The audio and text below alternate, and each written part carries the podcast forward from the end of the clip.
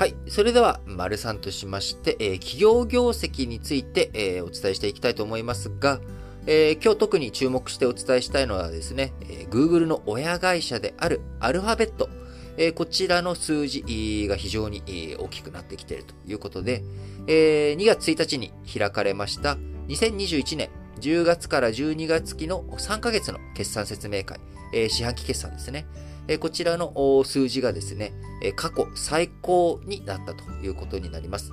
え、売上高、前年同期比32%増の753億2500万ドルで、え、約8兆6400億円。えー、3ヶ月ですよ。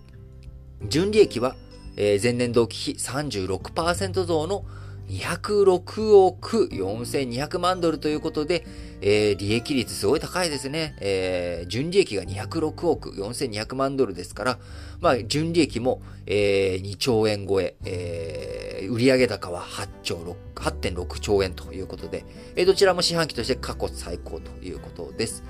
えー、このね、円換算で年間の売上高としては、もう30兆円に迫る勢いということで、非常に大きな金額となっております。トヨタ自動車、2022年3月期の1年間通期の予想30兆円に迫るということなので、そちらとほぼほぼ同じ規模感ということになっているわけです。えー、Google、主なね、えー、利益の源泉というもの、こちらは広告収入ということになっておりますが、AI を活用して広告の内容や出稿する媒体を自動的に決めるサービスなど、こういったものが評価を得て、この巣ごもり消費の中、ネット関係のね、広告事業が伸びてきているということになります。え、世界的なプライバシー規制、こちらの強化も好材料になるという指摘もあります。え普通ね、プライバシー規制、え、厳しくなっていくと、ネット広告厳しいんじゃないのというところですが、えー、広告企業などが利用者のネットを通じた行動の補足に使う。サードパーティークッキー、こちらをね、規制する動きが強まり、えー、Google もネット閲覧ソフト、Chrome での対応に苦慮しているんですが、えー、この同社の広告事業の売上高の約7割を占める検索連動型広告は利用者が入力したキーワードに連動する内容を表示するため、ターゲッティング技術っていう、その人のね、個人の情報とか、例えば、えー、僕が、あのー、どういう、うあの背景のプライバシーを持っている人間で、僕の個人情報をもとに、え、あなたこれどうですかっていうんじゃなくて、え、検索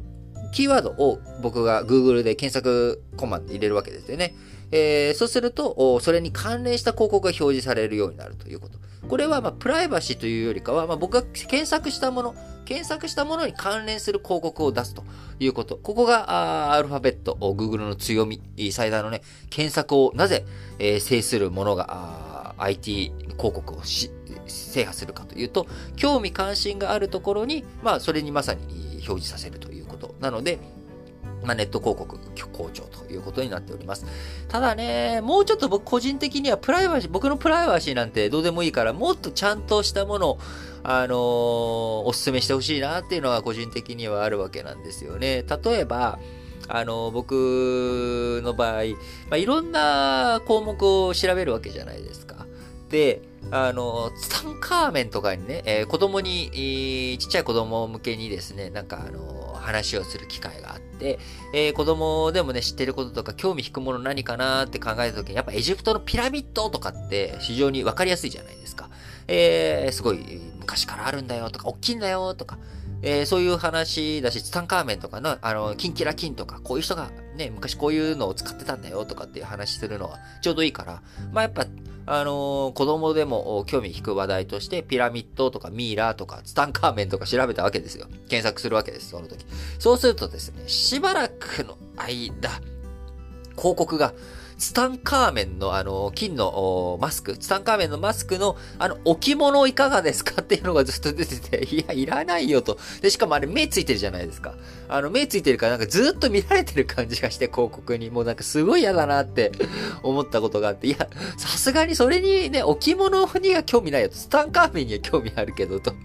いうことで、ちょっとこの検索どうなのとか。あるいは、あのなんか虫とか動物について調べると、図鑑どうですかとかね、出てくるわけです。いや、そそういうことじゃないんだけどっていうね。あの、があって、皆さんもね、似たような、あの困ったシーンっていうもの、えー、あったりすると思うんですけれども、あのもうちょっとね、逆に広告精度上げてくれた方が、え、広告に対する、なんでしょう、不快感みたいなものね、減っていくと思うので、えー、むしろアルファベットもっと AI 駆使してですね、あの、ちゃんと、あ、そうそう、それちょうど欲しかったのよ、みたいなのがね、出るようにしてくれたらいいなと思います。はい。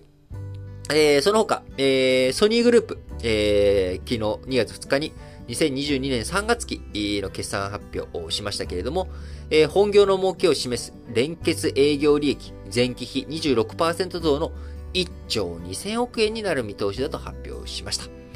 えー、またパナソニックもですね、えー、5割増益ということで、えー、非常に好調な決算続いております。えその一方で、えこの前お伝えしたアナについてはね、黒字化したよっていう話だったんですが、え JAL、こちらはね、え昨日2日に発表した決算、引き続きまだ赤字が続いており、え国内線の旅客収入回復したものの、えー、黒字化したアナと比べると、貨物輸送の収入やコスト面での差が出たということになっております。えー、まだね、引き続き、新型コロナの影響、まあ、強く残っております。えー、旅行業界とかね、観光業界、えー、イベント関連、え、苦しい時期続くと思いますけれども、え、早くね、一刻も早くみんなが大手を振って、え、普通の暮らしをできると。え、マスクをね、